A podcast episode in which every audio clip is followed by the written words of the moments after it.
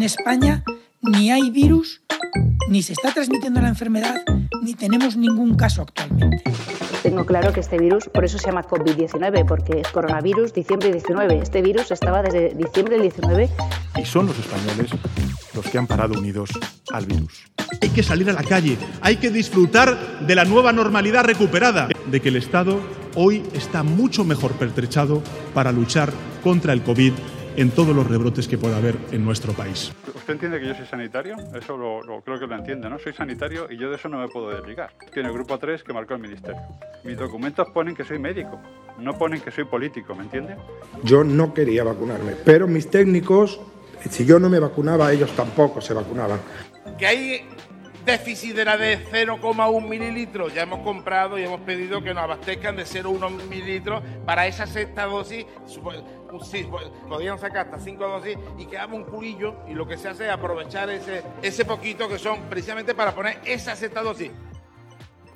Muy buenas, Darwineros. Estamos en nuestro octavo Darwin contra Dios y hoy traemos un tema que venimos a hablaros sobre la vacuna de la COVID-19.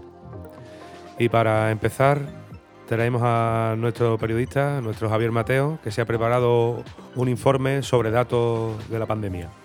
Hola, buenas tardes a todos. Em, primero voy a empezar con unos datos globales y después pasaremos a unos más locales sobre en concreto el coronavirus.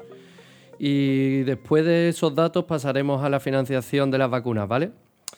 El 31 de diciembre de 2019, la oficina de la OMS, es decir, la Organización Mundial de la Salud en China, difundía un informe de la Comisión Municipal de Sanidad de Wuhan, que hablaba de una neumonía viral en la zona. El 30 de enero de 2020 declaró esta, esta oficina de la Organización Mundial de Salud la alerta internacional. Ya a día de hoy, eh, más de un año después, el nuevo coronavirus SARS-CoV-2, responsable de la enfermedad COVID-19, suma más de 2,2 millones de fallecidos y más de 102,3 eh, millones de personas infectadas. Eh, vuelvo a, reincidir que esto según fuentes de la OMS.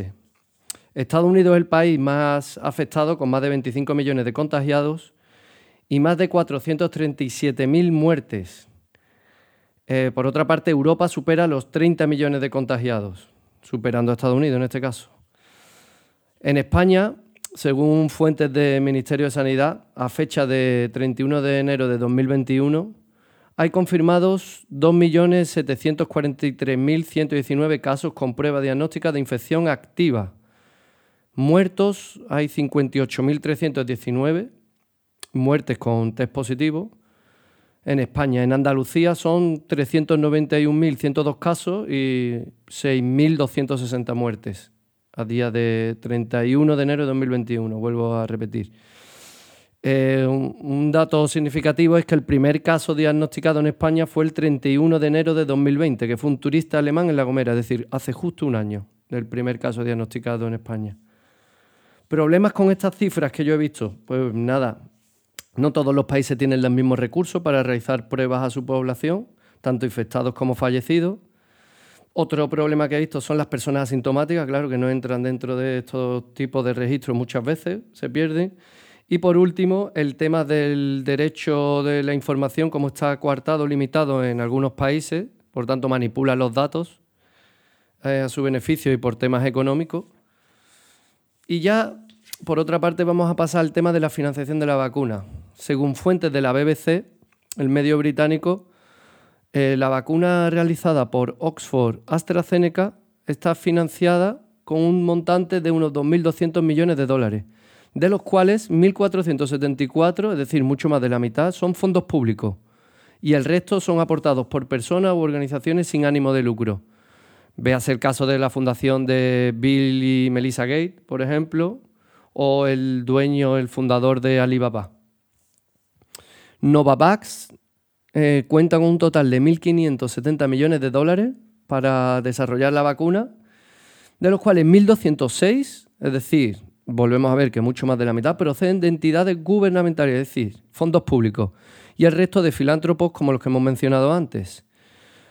Otras vacunas sería CureVac, que tiene un total de 1.140 millones de dólares, de los cuales 804 millones son de origen público y 268 de entidades privadas. Es decir, hay, como vemos, casi cuatro veces más de dinero público en este tipo de vacunas más que de entidades privadas. Johnson Johnson tiene un total de 819 millones de dólares dedicados para la investigación de la vacuna, de los cuales 100% son públicos. En este caso creo que es del, gobierno sueco. Moderna tiene un total de 562 millones de dólares y casi el 100% son de fondos públicos, excepto no sé si era un 1%. Pfizer y Biotech con un total de 545 millones de dólares, eh, dos tercios proceden de fondos públicos y un tercio de carácter privado. Según lo que he estado investigando, las entidades privadas eh, comentan los especialistas que no les interesa mucho. Lo primero, porque saben que los gobiernos van a invertir sí o sí. Y segundo, porque no le ven un carácter tan rentable a la vacuna, ya que no tendrían más beneficios en otro tipo de tratamiento que sean más continuados. En este caso, como sería una dosis o dos dosis y se acabarían, no le ven el mismo eh, aprovechamiento económico. Bueno, y con esto ya acabamos con la introducción. Muy bien, súper interesante y, mm, me he enterado de cositas que te hacen removerte. Me cago en la más, tío. Yo pensaba que era más. que había más fondo privado en, sobre todo las de la de Moderna y la de Pfizer. Yo pensaba que era mucho menos en la inversión pública. Creía que, yo creía que también, Peri, no sé por qué. Pero bueno. Son, son datos de la, de la BBC y, Perdona que te interrumpa, Antonio. Son datos de la BBC y, y, lo que hablé contigo, Perico, que cuesta encontrar también. Está un poco opaco el tema de la información de la financiación de estos temas. Ya. Bueno, Peri quería contar algo sobre este tema, así de modo de introducción un poquito. Bueno, a ver, tú ya lo has dicho, que vamos a estructurar el programa a modo de preguntas y respuestas. Eh, a ver, yo quería decir, yo aquí nunca hablo de mi área de investigación, pero como hoy es un tema un poquito especial, me gustaría decir que, eh, evidentemente, mi área de investigación no es ni la inmunología ni la virología. Yo no soy experto en esto, yo soy experto en genómica. Hay cierta. O sea, a mí, digamos que mi especialización me, me atribuye por lo menos la capacidad de poder entender sobre todo la parte de la biología molecular, tanto del funcionamiento del virus como de las vacunas que se han desarrollado. Pero en cualquier caso, todo lo que vamos aquí a decir eh, está sacado de o bien artículos de la Organización Mundial de la Salud o artículos directamente artículos científicos en revistas de impacto como Science, Nature o The Lancet, o declaraciones de, de virólogos españoles de bueno, eminencias mundiales, como puede ser Margarita del Val, del Centro de Biología Molecular Severo Ochoa, que es una bióloga de referencia internacional, es una eminencia, o Pepe Alcamí, de la, inmunidad de, la unidad de inmunopatología del SIDA del Instituto Carlos III. ¿Vale? O sea que bueno, solo quería mencionarlo porque creo que en este caso es muy importante que la información sea veraz y, basada en la evidencia. Así bien, que eso. Muy bien, hay que ser honesto. Bueno, eh, voy, a, voy, a, saludar a las otras dos personas que Juan María ya ha hablado. ¿Qué pasa, Juan? ¿Qué ¿Cómo estamos? Hay que, hay que empezar saludando a todo el mundo porque si no la gente, los, los oyentes, se pueden desubicar. También es verdad. Y a mi amigo Zanahoria, ¿qué pasa, don Gregorio? Buenas tardes, Liker, aquí estamos. Me encanta decirle cosas. Y nada, y bueno, como ha dicho Perico, vamos a estructurar el programa un poco. en mm, preguntas que le vamos a hacer a Peri, que lo hemos tomado como eh, el, nuestro, nuestro cruz de guía en este programa. el gurú. Nuestro mentor. Es el, el gurú, faro. el gurú, el que sabe. ah, El El faro. faro. El chamán. Y nada. y nada, voy a, voy a empezar yo. Perico, ¿qué es un virus y en qué se diferencia un virus de una bacteria? Vale, bueno. Para empezar, los seres vivos estamos hechos de, de unidades que se llaman células, ¿no? Como sabéis. Las células, O no digamos sabemos. que son las unidades. Los, bueno, ¿Cómo sabéis? ¿Cómo Yo creía que estaba intuís? hecho de cerveza. ¿Cómo De intuís? cerveza, ¿eh? Bueno, la cerveza está hecha en parte con levadura. Bueno, las células son las unidades más pequeñas que pueden mantener su propia existencia. ¿vale? Hay células que son más simples, como las de las bacterias, que son relativamente pequeñas, y células más complejas y más grandes, como las nuestras, por ejemplo, las de los seres humanos. ¿vale? ¿Qué es lo que tienen en común? Tienen muchas cosas en común, pero para lo que hoy nos atañe, lo más importante es que eh, en ambos casos ambas tienen material genético en forma de ADN y son capaces de replicarse, de crear copias de ellas mismas. Y luego están los virus. Los virus no son células. ¿vale? Los virus son organismos que son aún más pequeños que las bacterias y más simples todavía, y esencialmente son material genético, ya sea ADN o ARN, rodeado de proteínas, en una envuelta de proteínas. Ya está. Hay una característica que es fundamental de los virus, y que los diferencia de las células, y es que no son capaces de replicarse por sí solos. ¿vale? Para replicarse, ellos no pueden crear copias de sí mismos. Para eso necesitan infectar a una célula y utilizar la maquinaria molecular de la célula para sintetizar copias tanto de su material genético como de las proteínas que lo envuelven. ¿vale? Necesitan infectar para vivir, para reproducirse. Por eso hay mucho. El consenso es que los virus en principio no están vivos. Aunque bueno, eso hay quien. Que no hay quien son lo pone en seres vivos, ¿no? No están considerados Sí. seres vivos, ¿no? Digamos, sí. Exactamente, porque no son. Cuando hablas de células, hablas de seres humanos o seres vivos, entiendo, ¿no? O plantas o, incluso bacterias. Que las bacterias sí son seres vivos, pero los virus. mm, todo- mm, se- hay gente que dice que no, ¿no? O, no un está poco- considerado que. No está tan claro que sean seres vivos, de- ¿no? Claro, son parte de la vida, eso está claro. Son organismos y tienen ADN o ARN, tienen material genético y lo que quieren es hacer copias de sí mismos. O sea, realmente se parece mucho a lo que ortodoxamente se conoce como vida. Lo que pasa es que como no pueden hacerlo ellos solos, pues depende de la definición de vida que, que tengas, lo pueden enmarcar dentro o fuera. Yo creo que el consenso es que no son vida, pero creo que eso es un debate un poco estéril para lo que nosotros estamos, nos interesa hoy, da un poco igual. Bueno, hila- son eso. hilando, Pues sí. hilando un poco con lo que. con esto que, que vamos a. Que, vamos, que, te acabamos, que acabamos de hablar de. que me gustaría preguntarte. Realmente, eh, ¿qué son las vacunas? Y, y desde cuándo más o menos se estima que, que existen las vacunas? De- Vale. Pues según la Organización Mundial de la Salud, una vacuna es cualquier preparación destinada a generar inmunidad contra una enfermedad, estimulando la producción de anticuerpos. ¿Vale? ¿Qué es lo que ocurre en nuestro organismo cuando nos vacunamos? Es como si nos expusiéramos a la enfermedad, con la diferencia de que las vacunas contienen solo microorganismos muertos o debilitados o determinadas moléculas derivadas de estos microorganismos, pero no causan enfermedades ni complicaciones. Y esto es porque nuestro organismo tiene memoria inmunitaria. O sea, una vez que nos hemos expuesto a un patógeno y nos hemos defendido contra él, generamos anticuerpos, ¿vale? El organismo recuerda a ese patógeno. Es como si, como si te atracan un día por la calle, a cara descubierta, y al cabo del tiempo te cruzas con la persona que te ha atracado. ¿Qué haces? Pues reconoces a la persona y te pones alerta, ¿no? Pues las vacunas lo que hacen es que nos ponen alerta de esa persona sin que nos hayan atracado. Es como si le hiciéramos una foto al atracador y se la enseñáramos a nuestros vecinos, ¿vale? A ellos no les han robado, pero van a poder reconocerlo, ¿vale? Una vacuna hace algo así, ¿eh? básicamente Tío. nos entrena para defendernos contra de determinados... ejemplo, compadre. Es un buen ejemplo. Nos entrena para defendernos de, de- pa' comerte. Muchas gracias. La verdad que y qué pena que no me puedan ver los oyentes, porque soy realmente atractivo también. Pero bueno. Guapísimo, Peri, eres el más. Bueno, tal, que, que eso hace que nos defendamos contra el microorganismo antes de que nos ataque. Y eso se hace, bueno, que, que estemos alerta para cuando nos ataque. Y eso se hace generando anticuerpos específicos contra esos microorganismos, ¿vale? Podemos pensar que los anticuerpos son como los soldados de nuestro ejército, ¿vale? A los soldados hay que entrenarlos para determinadas misiones, ¿no? No es lo mismo irte de misión humanitaria que a invadir un país en el que hay armas de destrucción masiva, por ejemplo, ¿no? Es importante decir que la respuesta inmunitaria no, no consiste solo en los anticuerpos, ¿vale? Son muy importantes, evidentemente, durante la pandemia todo- estamos todo el tiempo hablando de los anticuerpos, pero una respuesta inmunitaria óptima no solo incluye la generación de anticuerpos, sino que también es importante identificar las células que están infectadas, las fábricas en las que, en este caso, el coronavirus hace copias de sí mismo, Sí, ¿vale? Y ¿dónde va? ¿A dónde va el virus? ¿no? ¿Dónde se están generando las copias del coronavirus dentro de nuestro Claro. organismo? Porque nuestras células, el, el virus utiliza nuestras células para copiarse. De hecho, se estima que son a través de por cada célula unas 10.000 eh, células de, eh, copias de un solo virus. ¿Pero te refieres Entonces- cuando dices eso a qué parte del cuerpo o a qué órgano o dónde ¿Qué se. células? dónde- Células. Sí, pero ¿Qué que- células están infectadas en Pero- nuestro cuerpo? pero- De- de- del órgano que sea. Pero que puede ser.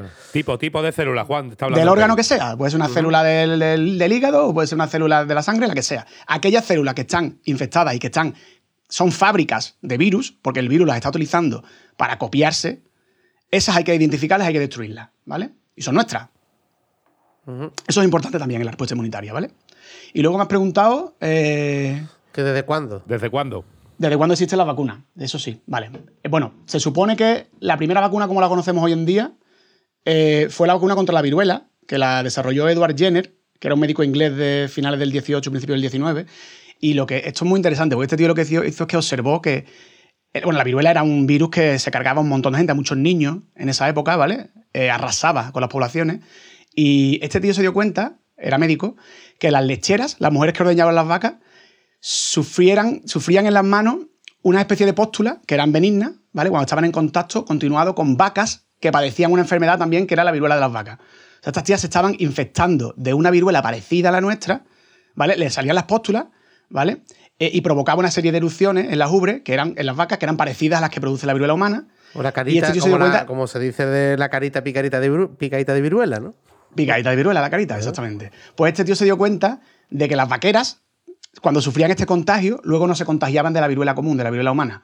O sea, se estaban haciendo inmunes con la viruela de las vacas, ¿vale? Entonces, bueno, sí, es muy guay. Entonces ese tío lo que hizo es probar esa observación, ¿no? tuvo la idea de inocular a una persona sana con la viruela de las vacas y efectivamente le confirió inmunidad. Bueno, es tan buena esta vacuna que se, que se erradicó la viruela un siglo después, un poco, o a, creo que a mitad del siglo XX o algo así. Fíjate, ¿no? Cómo es, ¿no? Y hay una cosa muy interesante que pasó en España, que es la que se llama la Operación Balmis, que es- se puede ver como una barbaridad, ahora vais a ver por qué, pero en verdad, en verdad fue una cosa bastante que fue muy efectiva, que duró de 1803 a 1806 y se considera la primera expedición sanitaria internacional de la historia. Y tenía como objetivo que la vacuna de la viruela alcanzase todos los rincones del Imperio Español, ¿vale? Porque la viruela estaba, como he dicho antes, estaba arrasando y mataba a miles de niños. Así que el Francisco Javier Balmis, que era un médico de la corte de Carlos IV, se le ocurrió llevar a cabo esta expedición, pero ¿qué problema había? Entonces no había la tecnología para transportar la vacuna, como podemos tener ahora, ¿no? ¿Cómo mantenía viva la cepa del virus de la viruela de las vacas hasta llegar, por ejemplo, a Sudamérica? Con una vaca. Pues el tío lo que Con la vaca viva. ¿Qué va, tío? El tío se llevó a 22 niños huérfanos de entre 3 y 9 años a los que les iba inoculando la cepa para mantenerla viva. O sea, el tío montó una cadena humana de virus. Eso te lo juro. Entonces, si queréis hacer algún comentario sobre las implicaciones éticas que tendría eso hoy en día. Flipa, ¿no?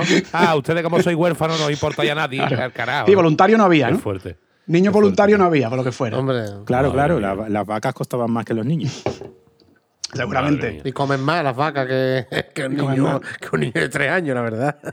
A ver, hay que pensarlo también, esto es Javi que es historiador también, sabe que la, la historia no se puede mirar con los ojos del presente realmente, ¿vale? Entonces fue una hazaña lo que hizo el tío. Lo que pasa es que, Hombre, sí. efectivamente, Es dura, claro, sí, eso es, dura, como es la película Armageddon. Se sacrifican 11 para salvar a la humanidad. efectivamente. Y, Perico, pero también es la primera zoonosis que se conoce. Mm, bueno, la zoonosis es cuando hay un salto eh, interespecie, ¿no? Que se llama, ¿no? Que cuando pasa un virus, por ejemplo, de un, de un animal a un, a un ser humano, ¿no? ¿Te, te refieres a eso? No, hombre. No, probablemente entonces es cuando ya se sabía que eran microorganismos. Mm, Ahí ya se empezaba a saber. Yo creo que con las pestes, las pestes de la Edad Media, por ejemplo, a lo mejor no se sabía, esto lo desconozco, ¿eh? A lo mejor no se sabía que eran microorganismos. Pero desde luego había habido una, una zoonosis, probablemente. La mayoría de los patógenos que tenemos, muchos de los patógenos vienen de animales. No sería raro que en la Edad Media uno de, eh, ocurriera una zoonosis. Eso, habrá eso ha pasado toda la, toda la vida. Desde que el ser humano está en contacto dice- con los animales. Se dice el tema de, de la. Ah, bueno, esto a lo mejor esto es un cuñadismo, pero con el tema de la. No sé si lo leí en un artículo o algo así. El tema de los gatos. Y era que con el tema de la caza de brujas. Hubo un momento que el gato era como de las brujas, se empezaron a perseguir los gatos también, a exterminar los gatos, los gatos no se comían las ratas, aquello era un, un, un hervidero de Ah. mierda, Claro, claro. ¿sabes? Claro, Que- claro, claro, la peste claro. negra, por Claro, ejemplo, ¿no? Que La no era una cosa tan. del- A ver, que no es que ahora haya que tener eh, eh, la calle inundada de gatos, pero que en el momento que no hay ningún depredador, o por lo menos un bicho que, que asuste a otro, que, Así que es, hubo mira, ahí un, un el, famoso, mo- el famoso mosquito de este verano de aquí de Coria, el mosquito, Sí. lo que han hecho hace tres días, que han, ha habido un anuncio del Ayuntamiento de Coria, es que han soltado un. Murciélago. Un montón. Eso es correcto, un montón de murciélagos específicos Ojo, que se comen los murciélagos. Que iba, tengo aquí a los murci- le tengo que dar de comer a los murciélagos. guau, claro. ¿qué iba a decir Javi de la, de la peste negra? La peste negra a mitad del siglo XIV, que se llevó a, a cerca de un tercio de la población mundial, y sobre todo la europea, eh, procedía pues eso, de Oriente de Asia y iban en los barcos y se movían por las pulgas que llevaban las ratas. En las pulgas. Las pulgas que llevaban las ratas, además era la rata negra, no la rata actualmente que conocemos que es la rata gris. Son Sí, rata parda, diferentes. rata parda, sí. La rata negra desapareció a mitad del siglo XVIII y por eso también desapareció Ah, en ok. parte esa peste bubónica, sí, correcto.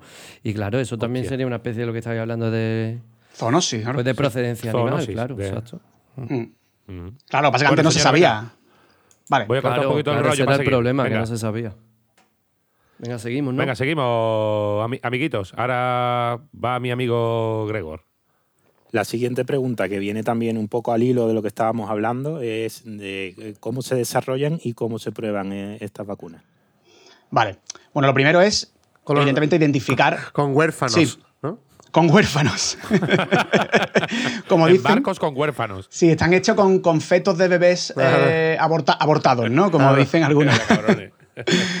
Vale, bueno, lo primero es, con fetos de bebés, identificar o desarrollar la molécula o el compuesto, ¿no?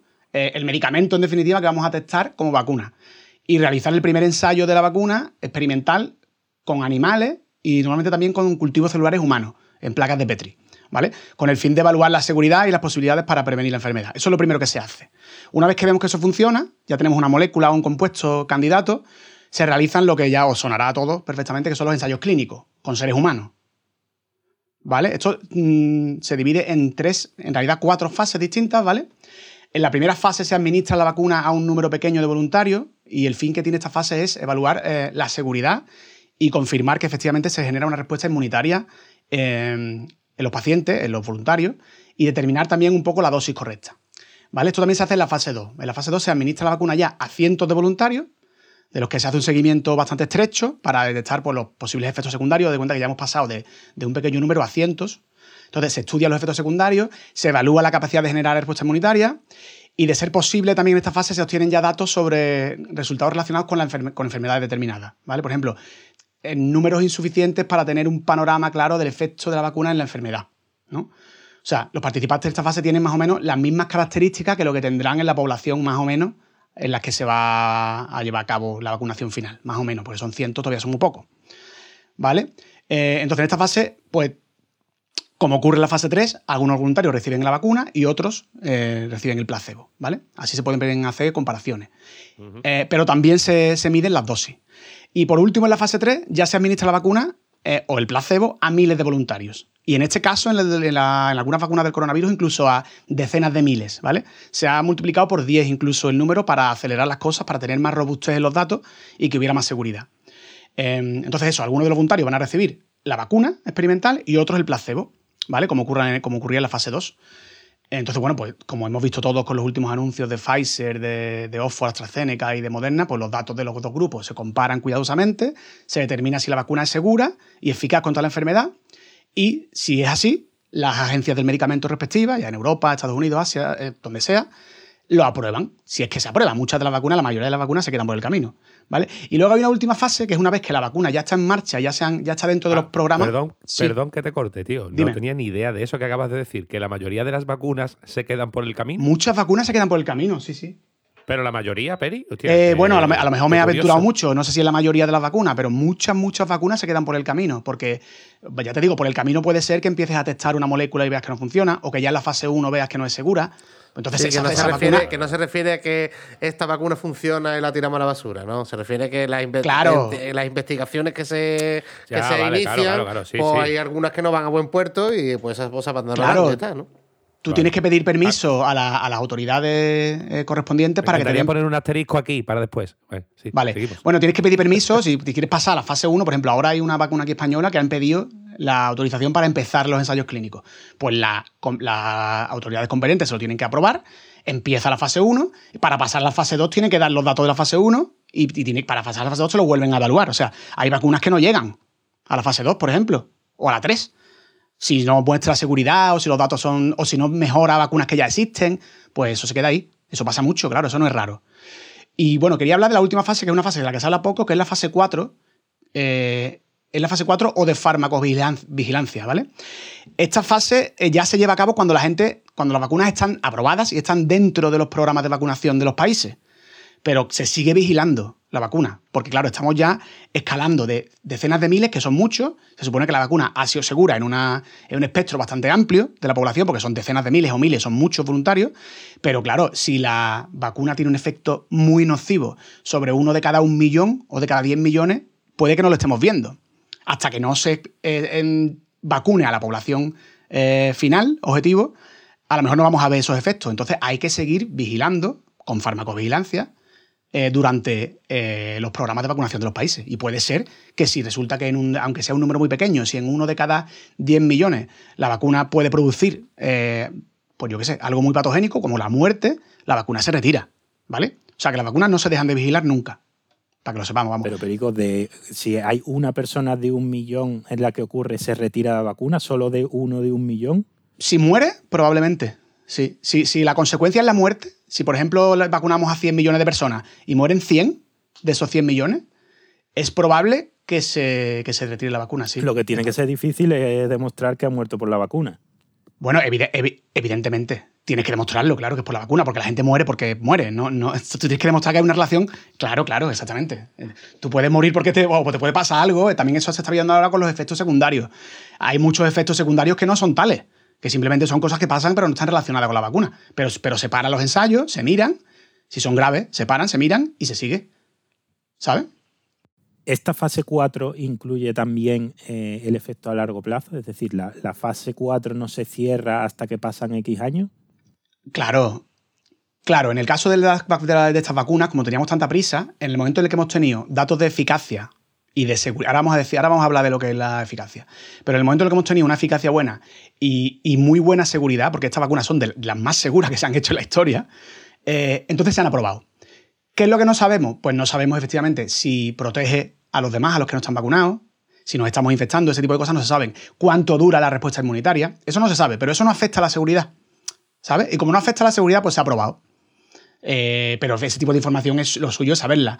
En otros desarrollos de otras vacunas probablemente se sepa, como no hay tanta prisa, cuando tú desarrollas una vacuna contra el ébola o contra alguna vacuna contra una enfermedad que surge una- un brote y desaparece el brote y hasta los tres años no aparece otro, digamos que no hay tanta prisa. Entonces seguramente allí sí que se vea eh, de forma mucho más escrupulosa y con más, y con más resolución cuánto, o sea, con más seguridad cuánto dura esa respuesta inmunitaria, porque puedes esperar a lo mejor un par de años a, que acabe la fase 3 y ver si se siguen produciendo anticuerpos, si sigue habiendo respuesta inmunitaria. Ahora no daba tiempo. Había que, se sabe que por lo menos hasta ahora, que estamos a enero, eso creo que se empezó en agosto, la fase 3 o algo así de, de Moderna y de Pfizer, se siguen. se sabe que más o menos al mes se bajan un porcentaje de los anticuerpos que se generan, pero se sigue generando anticuerpos a aquellos que se han vacunado. Y no solo eso, sino que nosotros tenemos células de memoria que aunque no generemos anticuerpos, eh, en cuanto los expongamos otra vez al virus, esa gente que ha pasado el virus o que, se ha, eh, o que se ha vacunado, va a poder generar anticuerpos muy rápido. ¿Vale? O sea que en ese sentido estamos más o menos tranquilos. Pero efectivamente no sabemos cuánto dura la respuesta inmunitaria. Eso es una de las cosas que no sabemos. Pero como no afecta a la seguridad, pues se han aprobado. Muy bien. Bueno, Bueno, venga, seguimos. hablando de la, de la eficacia, Peri, tío, ¿cómo se estima esa eficacia de las vacunas? O sea, por ejemplo, si comparas un grupo que haya tenido la vacuna, la real, la, la buena, con otro que, como estabas hablando antes, que ha sido tratado con placebo. Eso, por ejemplo, ¿cómo- ¿cómo se mide ahí la eficacia? ¿A ¿Estos vacunados se les pone otra vez al virus para comprobar la eficacia de la vacuna? O... Vale, eso es, eso es interesante. Eso es muy interesante. Eh, hay que decir que no, ¿vale? O sea, eso de a, la, en la- a los animales y a las células en- a humanas en, en placas de Petri, antes de empezar el ensayo clínico, evidentemente se les expone a la, a la enfermedad, se les expone al virus, ¿vale? Y vemos cómo reaccionan con los vacunados de los no vacunados. En, en los ensayos clínicos no, en los ensayos clínicos hay que esperar a que los, a que los, tanto el grupo placebo como el grupo que se ha vacunado, que ellos no lo saben, ni los investigadores tampoco, hay un doble ciego que se llama, hay que esperar a que se infecten por sí solos. Evidentemente no se puede, no, no se les expone intencionalmente al virus, eso no se hace, hay que esperar a que se infecten solos, ¿vale? Por eso tarda un poquito. Pero, y por ejemplo hay una cosa interesante, en los ensayos clínicos que no han empezado aún, por lo que yo tengo entendido, ni siquiera pueden usar ya vacuna y placebo. Tienen que usar su vacuna contra una de las vacunas que se ha aprobado ya.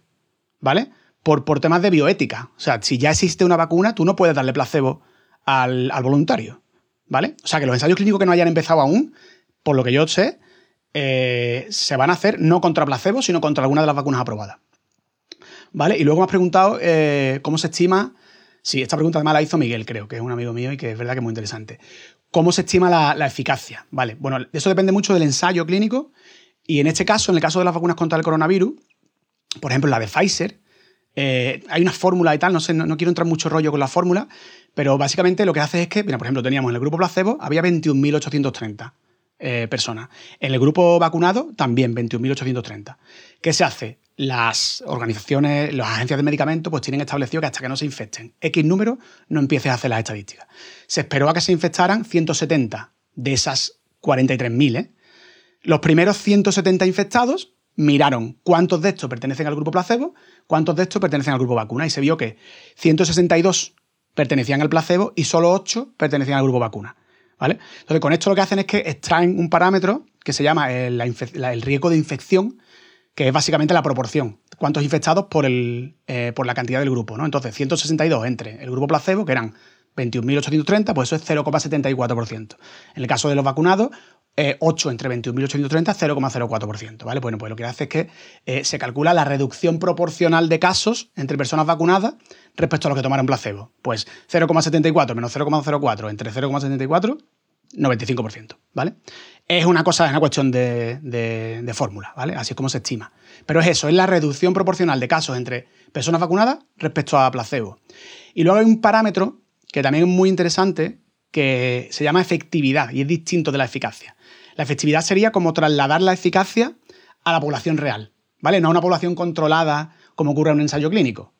O sea, cuando la vacuna se aprueba por una agencia del medicamento determinada y los programas de salud pública llevan a cabo la vacunación, pues la efectividad sería ver la incidencia de las vacunas en toda la población y ahí incluye gente que no se ha vacunado, personas inmunodeprimidas, menores, embarazadas, gente que no entra en los ensayos clínicos y no están controlados. de mayor riesgo, ¿no? A lo mejor también y más real, claro. Es más real. Eh. Ya, están determinados porque saben que están bajo un estudio, entonces están bajo seguimiento, ¿no? De una forma tú te ves, tu comportamiento varía también ahí, claro claro, digamos que están controlados, ¿no? Eh, entonces, esto es como extrapolar el concepto de eficacia a toda la población. Y realmente es la medida que nos interesa, ¿sabes? Mm, es la que nos va a dar un valor real sobre la incidencia que tiene la vacuna. Lo que pasa es que, evidentemente. ¿Y varían mucho los datos? Normalmente no mucho, pero evidentemente, a ver, del 95% yo tengo cero experiencia en vacunas, pero entiendo que no será tan alto. Claro. Por 95% es una, es una pasada. Mm. Pero bueno, evidentemente tú no puedes saber esto hasta que no estemos mucha gente vacunada, ¿vale? Y hayan pasado unos cuantos meses. Pero este es el dato interesante, realmente. En este caso concreto, claro, pero esto, este tipo de procesos lo hacen con el resto. De vacunas, claro, claro, sí, sí. Claro, claro. Sí, sí, sí. Venga, pues seguimos. Muy bien, señores. Seguimos, seguimos. Peri, eh, ¿por qué han tardado tan poco en comparación en desarrollar esta vacuna con, con otras anteriores, como has explicado antes? Vale, bueno, esto es muy importante porque es verdad que la gente hay cierta inseguridad. Se lo pregunta muchísima, gente, claro, y, da cierta inseguridad. ¿Puedo hacer, de cuñado? ¿Puedo hacer de cuñado un momentito? Sí, ¿Es posible, ¿Es posible que la gente realmente no sepa cuánto tiempo se tarda en hacer una vacuna? Y también, por, eso, o, que, también los plazos de, una vacuna desarrollada en los años 80 no tengan nada que ver con hoy día. O sea, los medios de investigación y Lo que pasa es que, que los medios de ¿eh? comunicación sí, que, sí que han explicado que la, como que una vacuna, lo que ha explicado Perico antes, ¿no? Tiene como unos procesos de elaboración, ¿no? Sí, y tiene la fase, que no sé, no recuerda la qué fase es Peri, la fase 3, la que se prueba con la gente. Sí, bueno, a partir de la primera se, empieza a probar con la gente. la 3 ya son miles.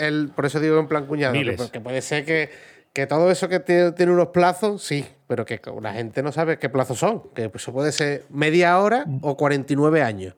¿no? Como la gente no lo sabe. Bueno, vamos a. Responde algo, Perico, por favor. Sí, bueno, a ver, es que en, parte es verdad eso que estás diciendo, lo que pasa es que eso también es un poco culpa no solo de los medios, también de los científicos, porque hemos hecho mucho hincapié en que se tarda mucho en desarrollar. Lo sabía. Se tarda, eh, siempre se ha dicho que, bueno, lo hemos dicho durante la pandemia, incluso algunos a lo mejor que no estaban, yo me, el primero, que no estábamos al día de las tecnologías que estaban, que se estaban, que estaban emergiendo. Eh, ni el dinero que se estaba poniendo. Entonces, pues, en principio tú piensas que una vacuna tarda años, porque siempre tarda años en desarrollarse. ¿Vale? Y no tienes por qué llegar a una vacuna. El SIDA todavía no tiene, no tiene vacuna. Es verdad que tiene tratamientos muy buenos, pero no hay vacuna contra el SIDA. Y esto es desde el principio de los 80 y se ha invertido pasta en el SIDA. ¿eh? O sea que, eh, como no es una cosa determinista, tú no sabes si vas a conseguir una vacuna. Yo creo que se ha sido muy conservador en el mundo de la ciencia y, se ha dicho, oye, mira, que, a lo mejor no conseguimos una vacuna. Pero a lo mejor no estábamos al. La gente que decíamos eso, a lo mejor no estábamos al día de lo que se estaba cuajando ahí. ¿Vale? Y os voy a explicar entonces, ahora que, que creo que es interesante ver qué es lo que ha provocado que hayamos tardado tan poco, ¿vale? Eh, yo he ¿Te incluyes? enumerado aquí. ¿Te incluyes? ¿Eh? No, no me excluyo, no me excluyo. Yo me incluyo en, los que hemos sido muy precavidos diciendo, diciendo que, se tarda más. por eso hemos tardado, ¿no? es como cuando claro. el Betty hemos ganado, Cabrón. Hombre, claro, no, pero tú también te puedes incluir, los seres humanos. Ah, bueno, hombre, Hemos tardado, ¿no? Planeta Tierra. Claro. Claro, claro. Qué cabrón. Bueno, voy a dar ocho razones fundamentales, ¿vale? Primero, se ha invertido muchísimo dinero. Antes ha hablado Javi de algunas cifras, ¿vale? Se ha, se ha, invertido mucho, mucho, mucho dinero privado y público. Muchísimo, ¿vale? No hay precedentes de una inversión así en la historia de la ciencia. Eso es un motivo. Otro, se ha invertido muchísimo capital humano, ¿vale? Las mejores mentes del planeta que han podido aportar algo de su conocimiento o su laboratorio, lo han hecho y han trabajado mm, noche y día, sin descanso. Incluso investigadores cuya área de conocimiento a lo mejor no era exactamente la virología o la inmunología, han reorientado su línea de investigación y se han puesto al servicio de la lucha contra este virus. ¿Vale? Ese es otro motivo. Otro, se ha reducido mucho la burocracia y esto a mí me consta porque yo sé de mi, mi anterior grupo, el grupo de Felipe Cortés, que está ahora en el CENIO en Madrid, pidió un proyecto de, para investigar, con, bueno, para desarrollar un, una- un test de, para identificar el SARS-CoV-2. Y yo sé que el ministerio ha eh, minimizado los plazos y ha reducido mucha burocracia para que el dinero y la, y la aceptación de esos pro- proyectos llegue lo antes posible. Esto Menos mal. Exacto, esto entiendo. El cualquiera que investiga sabe que cada vez que hay que pedir algo, hay que pedir una, una ayuda, una beca o lo que sea, hay que in- in- introducir muchísima información redundante que ya han metido en otra base de datos, hay que subir 40 currículum, es una pesadilla.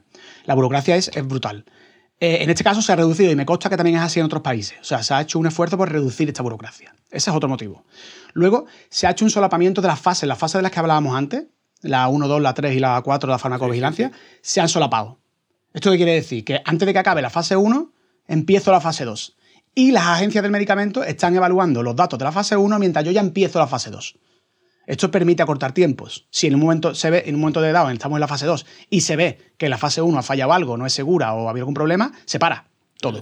La paras, claro. La paras. Pero se han empezado a solapar las fases. Eso está muy bien, ¿vale? Eso también acorta mucho los plazos. Sí, como empezar la Luego- obra sin la licencia. Bueno, eh, esa interpretación. parecido. No, no es eso, no es eso, Juan. Eh, Yo voy a. Yo voy a yo- estás tirando los cables de la luz sin sin- y no está terminado el encofrado. Es que es una cosa así. Claro, ¿no? yo voy a, No es yo voy a ir tirando el tabique, que esto la casa no se va a caer. Y ya me darán el, el licenciado de obra mañana. Esto todo se ha hecho con la supervisión de las agencias del medicamento. Oye, esto es para que la entienda ¿Vale? la gente, Perico. Vale, vale, vale.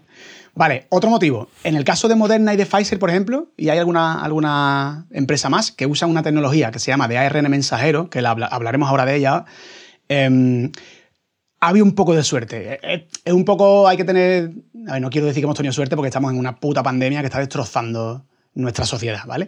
Pero es verdad que en esto, en concreto, hemos tenido algo de suerte, porque justo la tecnología de ARN mensajero había llegado a tiempo. O sea, estaba, esta tecnología se había estado desarrollando en los últimos 4 o 5 años y estaba recién saldita del horno, en enero del año pasado, para empezar a aplicarse, ¿vale? Y por sus características, que comentaremos más adelante, como he dicho, Qué casualidad. ha, ha permitido crear que estas vacunas sean muy seguras y además que se hagan de forma muy rápida, ¿vale? O sea, en ese sentido, hemos tenido algo de suerte dentro del desastre que está siendo la pandemia. O sea, ha llegado justo. Podemos cantar entonces el ARN mensajero es nuestro amigo, ¿no? Es nuestro amigo, totalmente, totalmente. Lo podemos cantar. Sí, vale, sí, vale, sí, vale. sí. ¿Le haremos una canción, Antonio?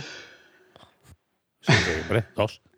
Otra de las razones enlaza con la anterior, ¿vale? Y tiene que ver con el plazo en el que se aisló y se secuenció el virus.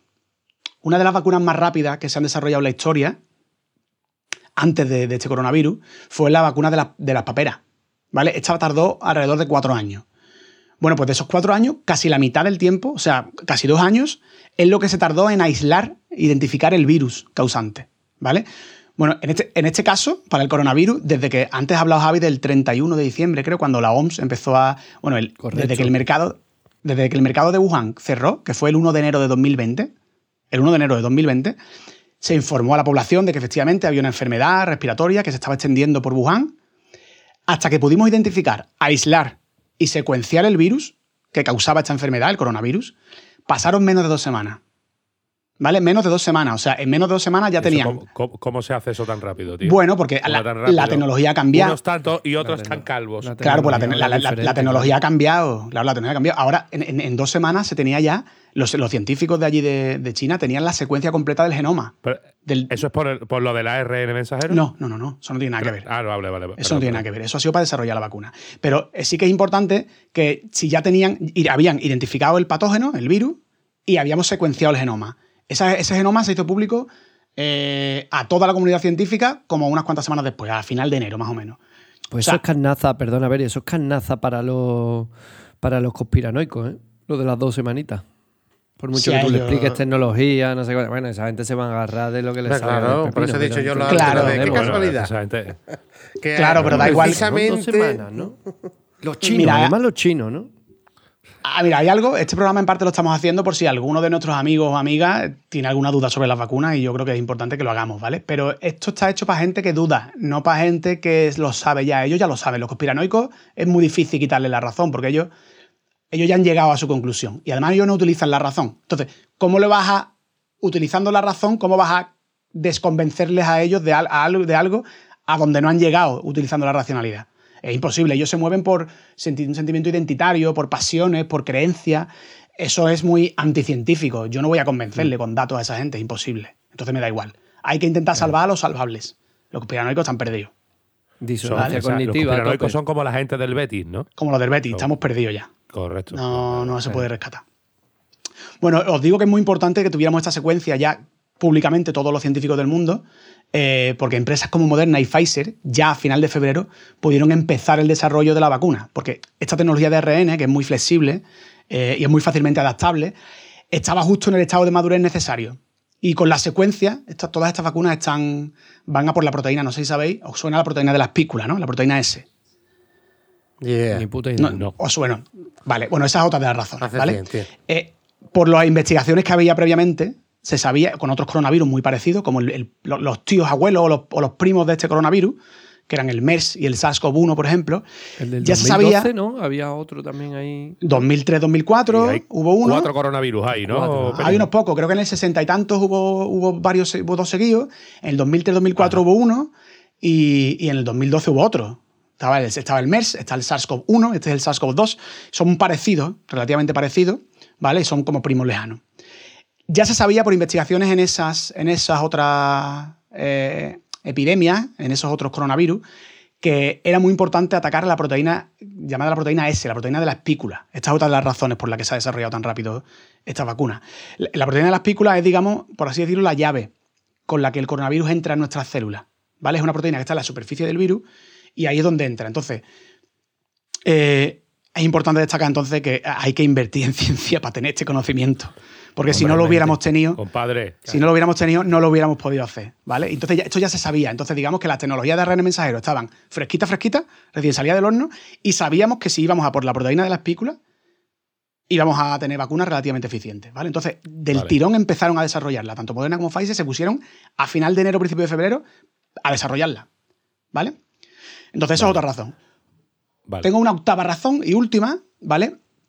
Eh, y es la capacidad, claro, es la capacidad de probar, ¿vale? ¿Por qué tenemos una capacidad de probar? Porque los ensayos clínicos, es verdad que hay muchos voluntarios, eso está muy bien, pero es verdad que hemos podido probar mucho porque, porque no para de haber infectados, ¿vale? Con el ébola eso, por ejemplo, no se podía hacer. En el ébola había que esperar a que subiera un brote, ¿vale?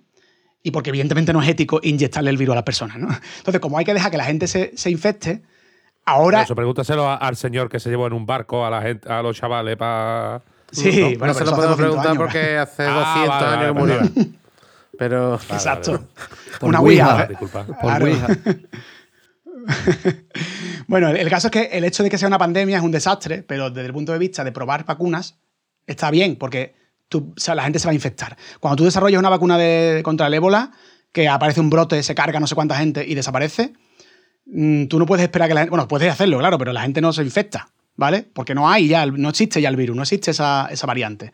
Ahora, como no para de haber virus y no para de haber variantes, podemos probarla. Podemos esperar que la gente se infecte y se va a infectar, ¿vale? Esa es otra razón. O sea, el hecho de que sea una pandemia, entre comillas, ayuda eh, para, la, para la experimentación, ¿vale? Para probar las vacunas. Estas son las ocho razones que he encontrado que creo os os he convencido, espero haberos convencido de que es relativamente normal de que hayan llegado tan rápido estas vacunas. Bueno, volver. bueno, ahora. regular. seguimos, para, seguimos para Bingo. Que esto se, al final es, imposible que yo pueda tener control sobre la duración de un puñetero programa de Darwin contra Dios. Es imposible. Entonces, pues nada. Mi ahora, ahora viene mi zanahoria. Venga, dime, hija. La siguiente pregunta es que si, si saben la fórmula, ¿por qué no se ponen a fabricarla a todo, a todo lo que da la máquina? ¿sabes? ¿Por qué no se ponen a, a fabricarla a gran escala y hay tanta limitación de dosis. Claro, Como bueno, si primero, correcto. Claro, esto no es tan fácil realmente, ¿vale? O sea, concretamente además la que has dicho, la de Pfizer, es una vacuna de ARN y, y necesita, concretamente esa de Pfizer además, que necesita una cadena de frío mantenida. Esto complica mucho la fabricación en masa. ¿vale? Porque además... Eh, Eso es una, una- una duda que tengo. O sea, ¿necesita lo de los menos 80 grados durante la fabricación y la sintetización de la vacuna? No sé si a menos 70, pero hay que mantener una cadena de frío bastante baja. Sí, Bueno, igual, más que sea menos 50, tú imagínate. eh, Entiendo que es- sí. Es bastante Sí. complicado el desarrollo y la, y la, y Sí. la creación de, hay que mantener la cadena de, de lo frío. que sea, de lo que sea, ¿no? De los técnicos trabajando a menos 50 o menos 60 grados, ¿no? Exacto. Personas. Bueno, Quiero eso está, que- eso está, seguramente no sean un técnico que está, eso supongo que habrá una, estará Sí, con automatizado. máquinas o, o con historias. Que, sí, sí, sí. Estará automatizado, pero no, no estaba desarrollado antes un sistema para producirla en masa. Entonces eso hay que hacerlo y no es tan simple, no es tan, no es tan trivial, ¿vale? Además, la escala a la que hay que producirla es brutal. O sea, virtualmente es toda la población del planeta. ¿Vale? Entonces esto no estaba. Es como cuando en. Tú lo, vamos, te lo, te lo llevo a tu área de conocimiento, Gregorio. Cuando en fin de año llamábamos por teléfono y no daban. a- las, las compañías telefónicas no daban abasto, no podían man- eh, abastecer Sostener. sostener todas esas llamadas que había, porque no estaban preparados para que hubiera ese pico de comunicación. Pues esto es un poco parecido, no estábamos preparados para esto, ¿vale? La cadena de frío, además, eh, eh, encarece mucho el precio de la vacuna. Esto es importante. Por ejemplo, la de Oxford AstraZeneca, que, que se aprobó creo que hace tres días, aquí en la, en la, En la Unión el viernes Europea, pasado, sí. en la Unión Europea, eh, esta No va a estar falta, en- ¿no? esta va a estar en torno a 3 euros, claro, pues no hace falta eso. Las de ARN mensajero van a estar entre 17 y 30 euros. Esto Ya ves. se puede pensar que esto no es dinero, teniendo en cuenta los beneficios que va, que va a conllevar vacunarse de toda la población. Pero hay países Sí, que. pero que alguien, alguien tiene que pagar eso, churra. Claro, pero hay ¿Me países que no pueden- A- hay- Al final, alguien tiene que pagar eso. Bueno, hemos, hemos pagado bastante. explico, el- que, que- que- sí, que ya, vale, vale. Pero o sea, que me explico, que, que tú de forma privada no eso, pero que al final el dinero va a salir de los países por, va a salir de los impuestos del- de la gente que paga.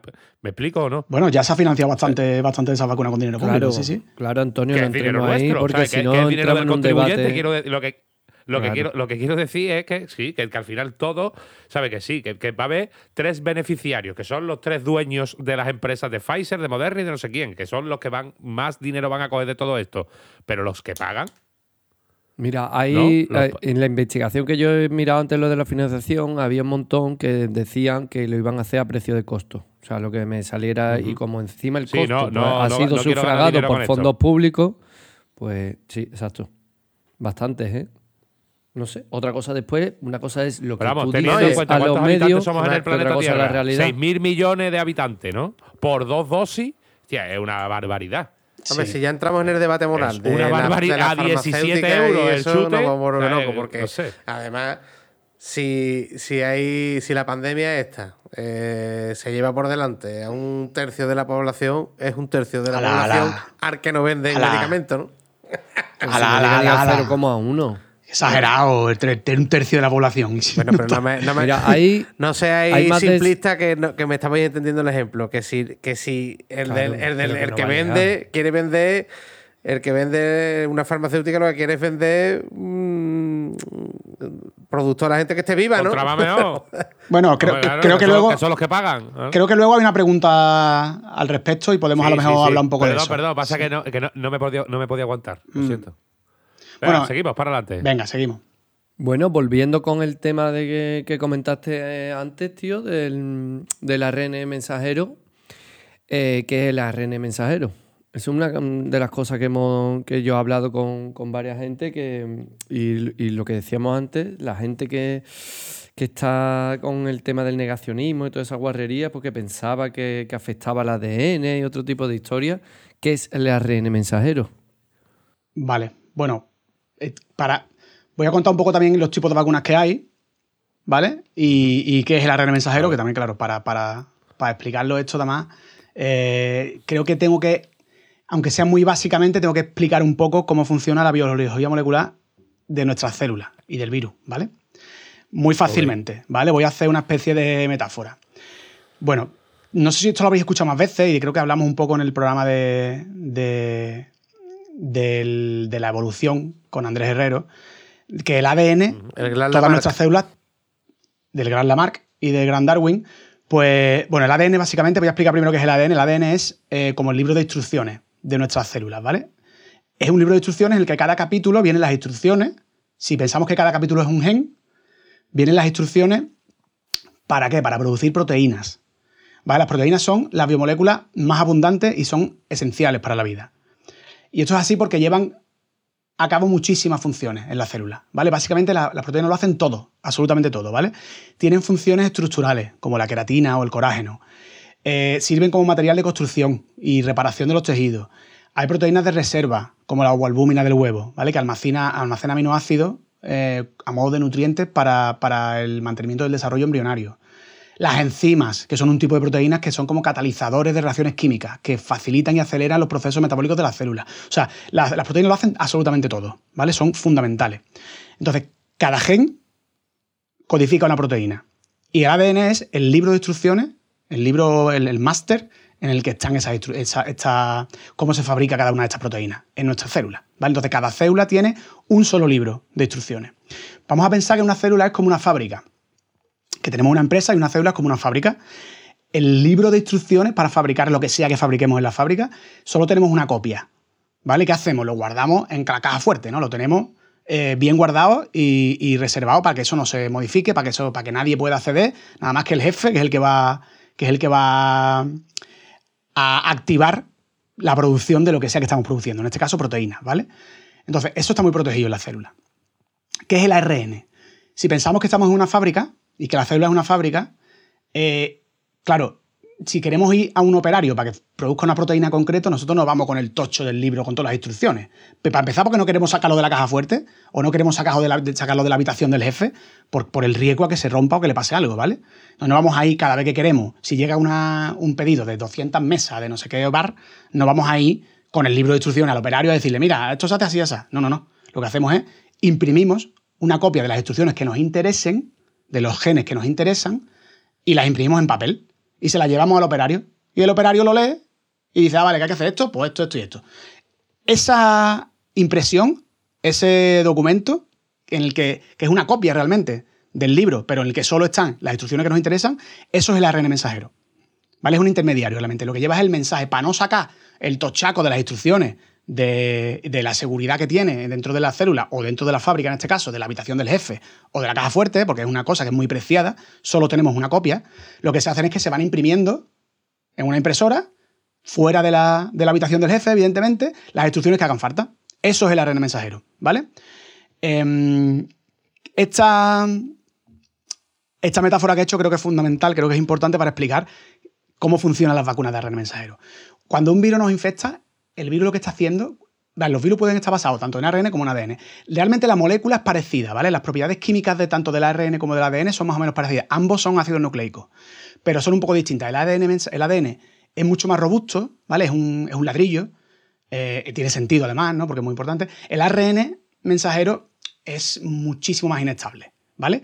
Eh, digamos que si tú te encuentras en la fábrica un folio con unas instrucciones y, te- y lo ves por el suelo, eso no conviene que esté ahí. Primero porque a lo mejor el operario lo coge y se va a poner a fabricar lo que sea, y eso no conviene. Entonces nos lo cargamos rápido. Hay, digamos que máquinas por la fábrica, por la célula, que se encargan de vigilar a ver si hay algún mensajero por ahí para desecharlo, para destruirlo. Porque el tío va a coger y va a decir, a ver, que hay que fabricar otra vez 20 repisas, pues otra vez 20 repisas. Bueno, no.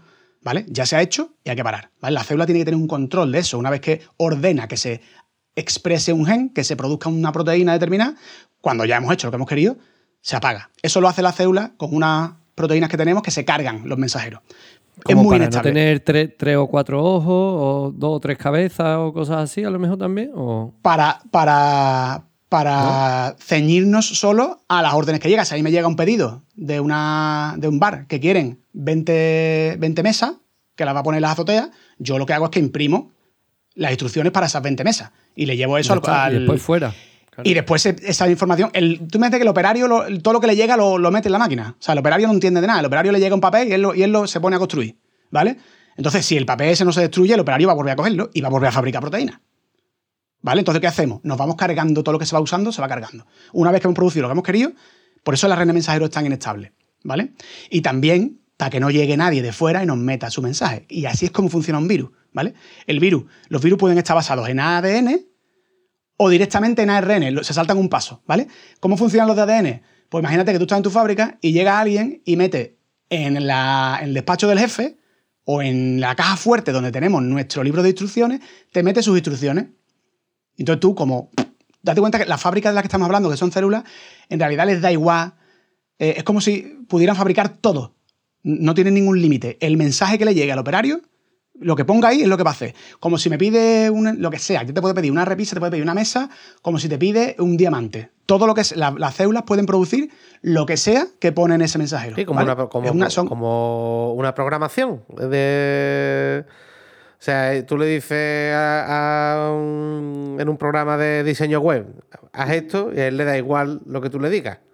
Tiene que poner color amarillo, pues lo pone. Si tiene que poner un color verde, pues lo pone. Si quiere poner, si Lo que poner el código tal, pues pone la foto. Si pone no sé qué. Exactamente. Que le da igual. Claro. ¿Sabes? Claro, exactamente. Entonces, el operario, que es el que produce las proteínas, lo que le llega del mensaje, le da- aunque, aunque la empresa no sea de eso, lo va a hacer.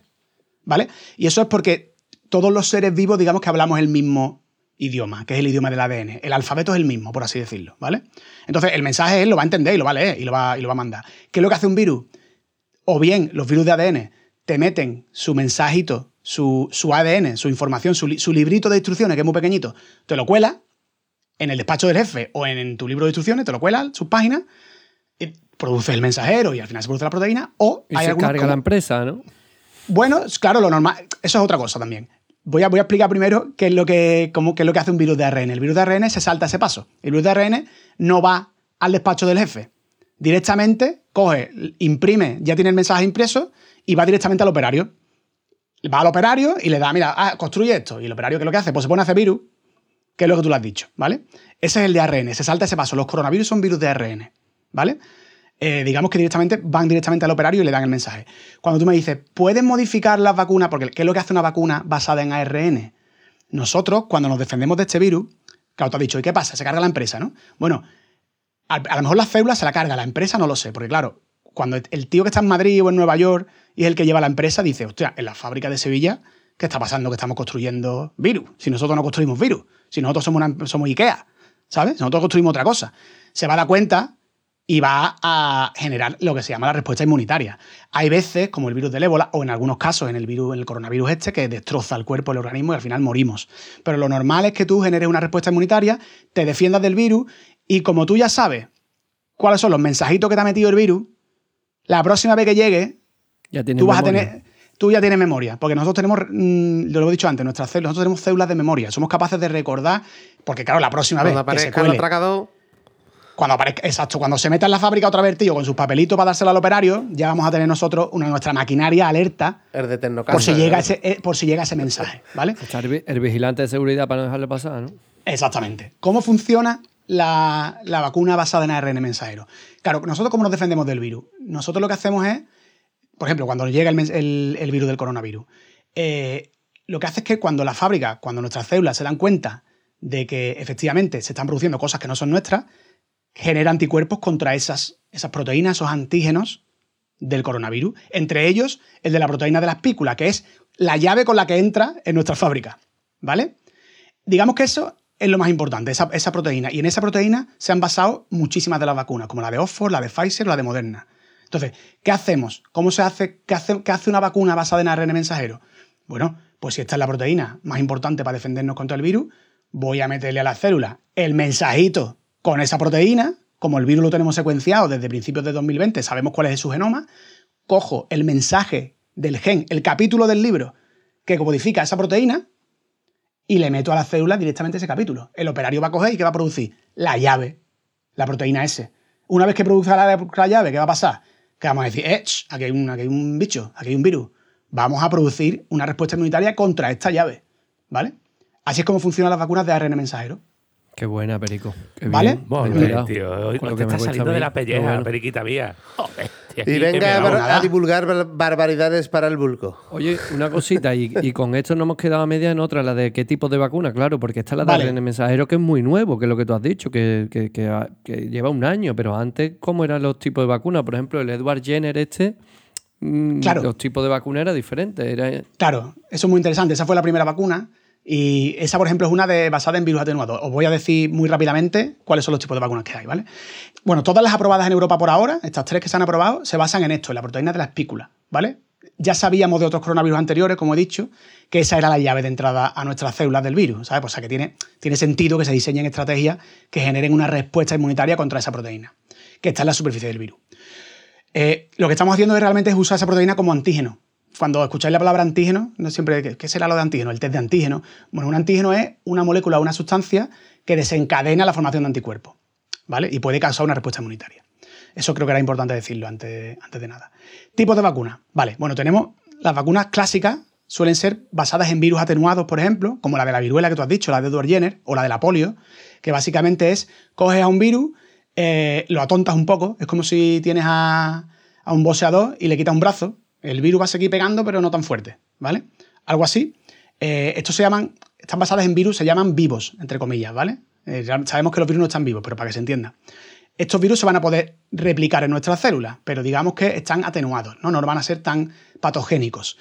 La primera vacuna, que fue la de la viruela, se puede eh, no se hizo artificialmente en el laboratorio, pero realmente esa vacuna, que era la de la viruela de las vacas, eso se puede considerar como una vacuna, como un virus atenuado desde el punto de vista del ser humano, porque no le hacía tanto daño y sin embargo generaba una respuesta inmunitaria. ¿Vale? Eso es un ejemplo.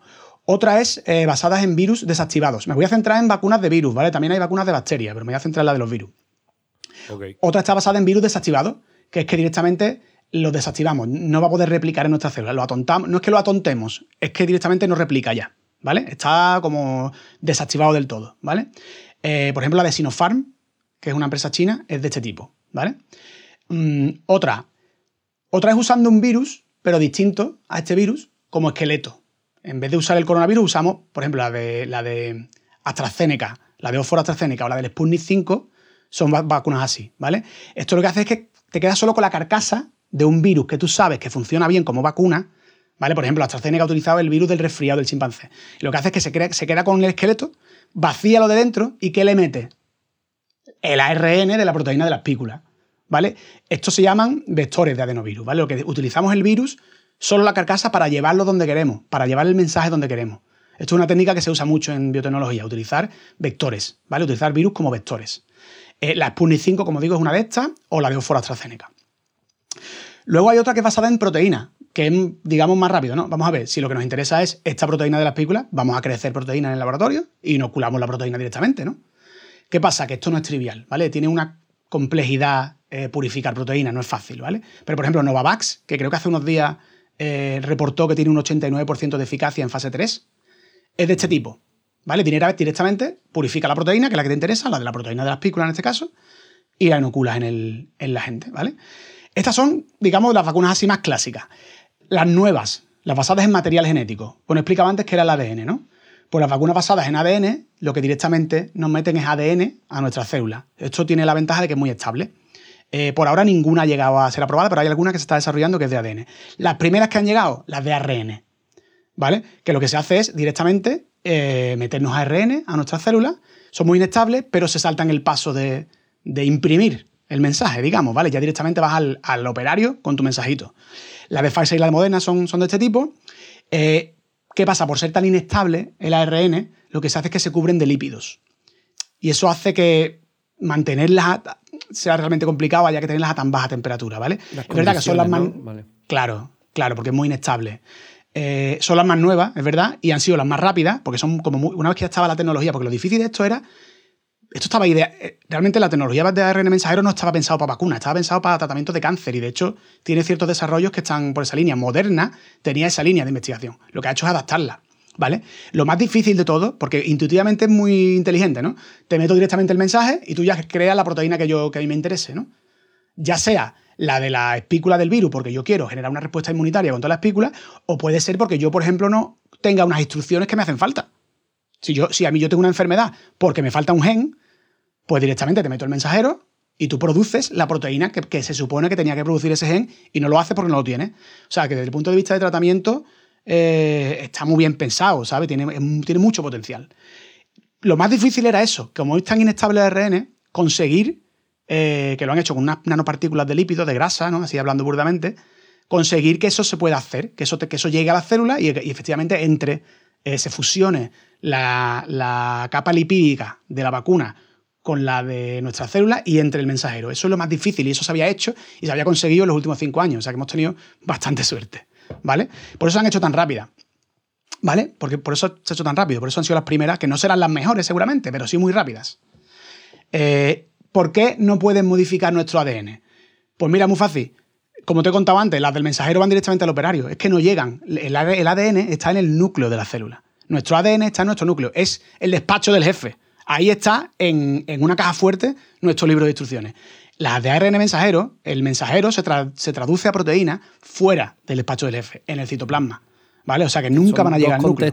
dos contextos diferenciados totalmente, siempre. ¿no? Están en otro sitio. Correcto. No llegan, al, no llegan al núcleo. Nunca llegan al núcleo. No pueden modificar el ADN. Perfecto. Bueno, señores, esto eh, se nos está alargando más de lo que yo creía y parece que este Darwin... Es que está muy interesante todo. Contra el, contra el COVID, el Darwin contra el COVID, eh, nos da para un par de programitas, así que nada, lo vamos a dejar aquí, ¿vale, señores? Hombre, claro. Perfecto. Es que está muy Estupendo. interesante, Perico lo está explicando todo muy bien y es una pena que tengamos que quitar contenido por tema de, eh, hor- De horarios. ¿Eh? Correcto. Perfecto. Así que nada, que pues, nos vamos a despedir. Un saludito, mi Gregor. Nos vemos prontito en el próximo Darwin. MacGregorín, adiós. Nos vemos pronto. A mi Juan María. Hasta Un luego, besito Juan. para todas. A mi periodista que se le ha currado hoy mucho con su intro, a don Javier. Un besito. Un besito, Antoñito. Ah, bueno, vaya, y hay, hay que decir que cómo se escucha hoy a don Javier Mateo, coño, que parece Perfecto. de su hermida. Perfectamente. La leche. Una botella de whisky y una colleja de perico. Oh yeah, baby. Y a mi periquita, el, señor director, que me encanta a mí decirle eso. Sí, sí. Qué. Y un servidor. Un besito, un besito. Así que nada, señores, nos vemos en el próximo programa que irá también del Coronavirus. eh, Darwin contra el COVID-19 y con las vacunas. Sí, Un con las preguntas que se han quedado sin responder. Correcto. Venga, hasta luego. Yo.